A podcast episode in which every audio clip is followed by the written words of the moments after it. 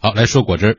上海新元素餐饮集团开卖瓶装果汁儿，那未来呢，不仅可以在上海新元素的门店喝到鲜榨的果汁儿，在上海的便利店和超市也可以买到他们的产品。嗯，这个所谓的非浓缩还原果汁呢，英文的缩写是 NFC 哈，也就是三个英文单词的缩写，叫 Not from Concentrate。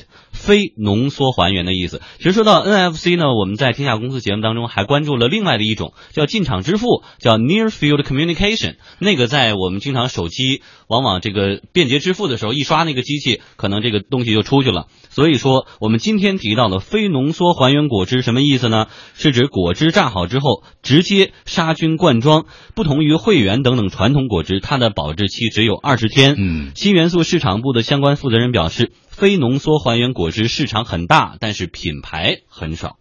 很多就是浓缩还原的果汁，基本上比如说常温保存的，或者说一些冷藏保存的一些果汁，它的不是我们最主要的竞争对手。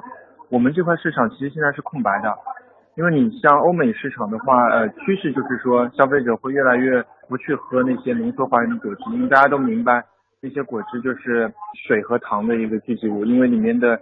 大部分营养和风味都在蒸煮过程当中损失了。在欧美的话，包括日本也是，很多消费者会趋向于喝非浓缩还原果汁，因为这块在中国现在还是几乎是空白市场嘛，所以咱们切入这块市场。相对来讲，竞争呃也是比较小的。嗯，新元素餐厅呢是以果汁和沙拉闻名的。那最初他们和代工厂合作生产非浓缩还原果汁，随着市场的逐步认可，新元素呢在上海投资建厂，同时呢还邀请了台湾综艺节目主持人蔡康永为产品代言。由于这类果汁的保质期是比较短的，目前只是在上海市的便利店和高端的超市才会有销售，在明年预计将。会进入首都北京，谈及产品利润，新元素市场部相关负责人表示，挑战蛮大的。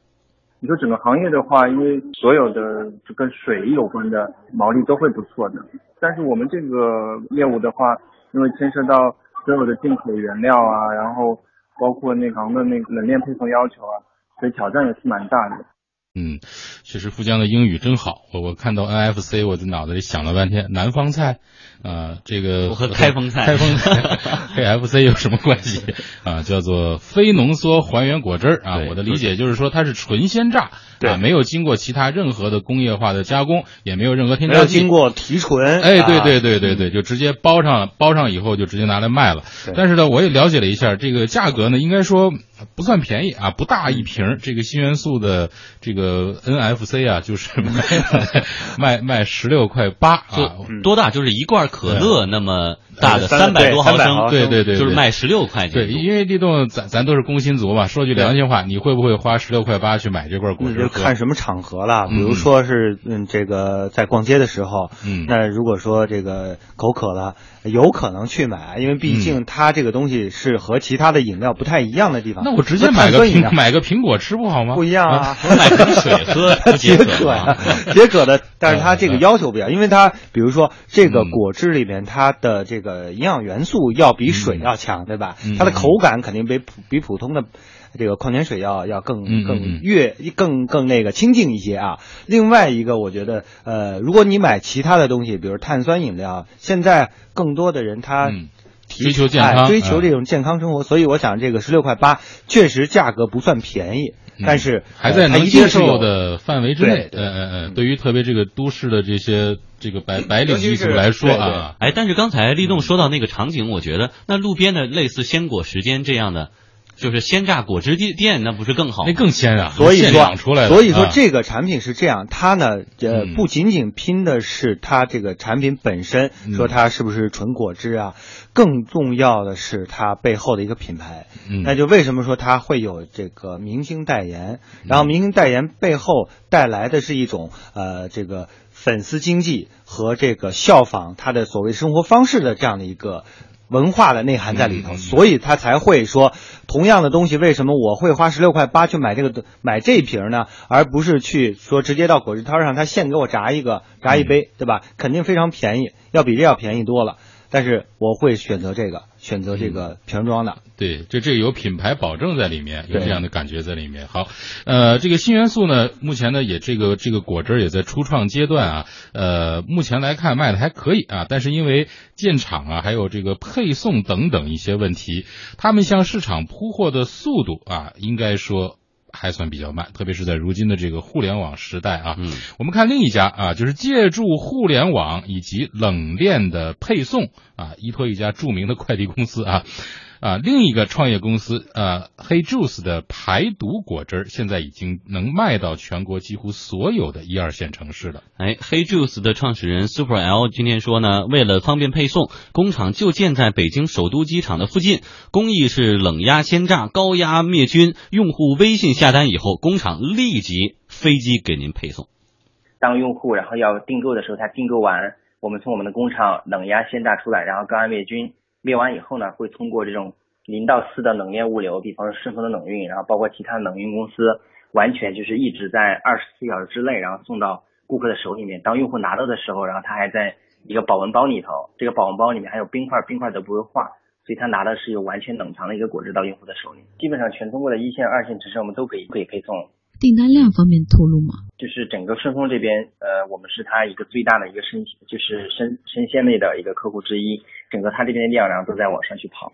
嗯，其实我特别想问立栋，十六块八行，如果二十六块八呢？二十六块八还真得掂量掂量，还得算运费。你像他说的，全程顺丰，而且还是冷链，这个冰块都不化。你想它包装的成本得有多高？好，那我我正是说这个二十六块八的事儿啊，就是咱们说的这个黑 juice 这个这个品牌啊，呃，它呢确实本身它的这个目标很宏大，他说希望能够成为啊人们的生活方式，就是说。每个月至少一天只喝果汁不喝别的，这样呢可以帮助身体排毒。但是我要说到这个价格了，它就是六瓶果汁售价是一百五十九啊，就是说它一卖就是六瓶，还不一瓶一瓶卖啊。这个我我我合了一下，基本就一瓶就是二十六块多，二十六块多钱。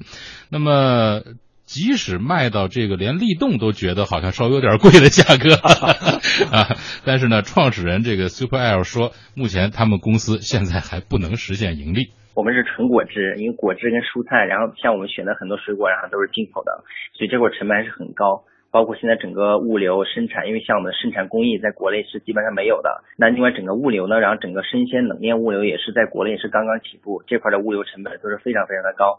所以目前这块的话，基本上我们是属于在一个前期在做品牌或做服务的一个阶段。整个这块应该对于我们来说，我们应该还谈不到利润上这个这个点。因为生活方式的培养是需要一个很长一个阶段，前期要做很多的铺垫的，所以这块我们可能会做很大的投入，去做我们的基础的这些服务啊，这些设施。尽管呢还没有实现盈利，但是产品模式和规模比较清晰。黑 Juice 也得到了当红女星 Angelababy 的青睐。Angelababy 呢在准备自己的投资基金，于是呢以明星产品经理的身份介入黑 Juice，并且成为公司股东。呃，目前呢无论是研发新品还是产品包装，Angelababy 本人呢都是要参与讨论的。嗯，继续请教一下律动啊，这个说到 Angelababy 啊，她她要这个投资这个黑 Juice，呃，我倒想起其实 Angelababy 本本身不可怕，他可怕，他背后有高人，就是我们都知道小明哥啊，她老公是她老公前前一阵已经证证实婚讯了。据说黄晓明是所有的这些艺人里面最成功的一个投资者。啊，他下面管理的、打理的不仅有资产投资，还有很多实业投资。就是说，他实际上他现在商人的身份做的比演员比演员的身份你以为他是演员，实际上他是投资商，他是一个投资商。所以有这样有这样一个高人指点啊，贝贝做的这个投资，我不禁就就好奇了。那难道说这个市场真的潜力非常的大，都都让这个小明哥这样的高人来指点他，你去投这个？至少我觉得 他这个目前来说的话，果汁啊，尤其是从呃前年一三。年开始，突然的就风靡起来了。那这个风靡背后啊，我我想可能有两方面的原因。一方面本身就是，呃，的这个消费者整体的这个消费的这种健康消费这种理念啊，就所谓的养生这种理念，它是在背后做一个支撑。另外一个呢，它也是一个，实际上我觉得它也更像是一种流行的时尚。嗯，就像当年这个奶茶，比如某一款奶茶，对吧？然后非常的风靡，街头到处都是。但是我想，果汁可能比它呢会更加的呃持久一些，因为毕竟它的这个呃这种支持的这个呃奶茶还不一样，奶茶还有一些添加剂啊，包括一些其他的一些可能令人担心的一些因素。但是果汁相对来说会更呃更大家容易更接受一些。嗯，呃，这是就是说它的这个之所以这样风靡的一个两个两个支撑因素吧。嗯，哎，我还是关心立栋所说的这个消费的场景。你刚才说逛街的时候渴了，可能就买一买一杯，但是这个街边有类似的这种果汁店。另外呢，他们说这个现在微信下单一天这六瓶就送到你家里。那这样的话，他反正他没有添加，他就是纯果汁。我自己买点水果在家用个榨汁机。我想喝什么口味，我自己榨点省事儿啊。对呀，而且成本非常低。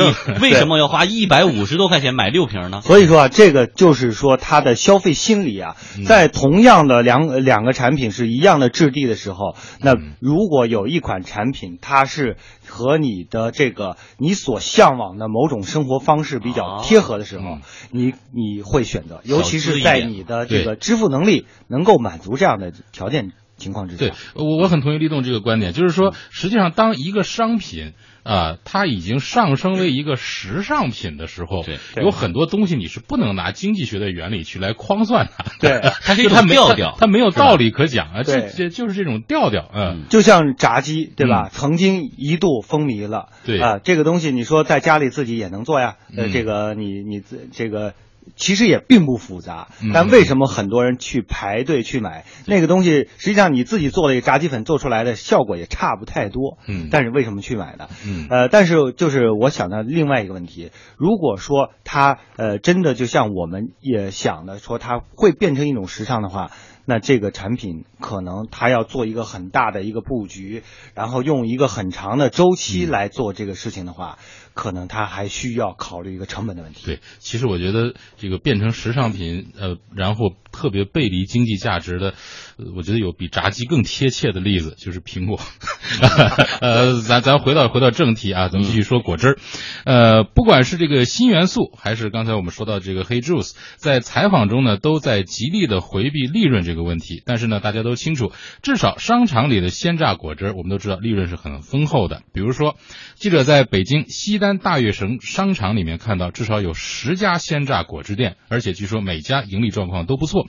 其中的一家品牌的负责人说，鲜榨果汁的毛利是多少？百分之七十。呃，利润大概在百分之毛利润七十吧，不含就是那些人工跟租金的一些费用。我我就这么跟你说吧，现在我们开的这个十多家店，现在都是处于盈利状态。现在呢，可以说不管是这种实体店，还是刚才我们说的这个果汁儿啊，果汁行业百花齐放啊。大家刚才都在说好的，但是里面有没有风险？我们注意什么？这个风险其实是，如果你要做成一个产业链的时候，它的风险就凸显出来了。呃，像这种就是它可以把它归为生鲜类的一个产品，对吧？对。哎，因为你直接卖水果和卖这个果汁，它还不一样。你加工成这个果汁之后呢，它这个保质期比那个水果的保质期要短得多，更短。嗯，所以我想这个问题，就是说，你如果说损耗非常损耗率非常高的话，你的这个高毛利率是很脆弱。嗯，好的。